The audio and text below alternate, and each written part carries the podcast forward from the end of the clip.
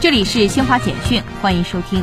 联合国气候变化框架公约第二十六次缔约方大会十月三十一号在英国苏格兰格拉斯哥正式开幕。这是巴黎协定进入实施阶段后召开的首次缔约方大会。国际社会期待各方，尤其是发达国家，能真正落实减排承诺，共同行动，以有效应对气候变化带来的危机和挑战。根据日本媒体十一月一号凌晨公布的选举结果，联合执政的自民党和公民党赢得日前举行的日本第四十九届国会众议院选举，所获席位大幅超过半数。阿富汗塔利班最高领导人阿洪扎达十月三十号在阿南部坎大哈市一所宗教学校露面，并发表了讲话，这是他自二零一六年出任塔利班最高领导人以来首次公开露面。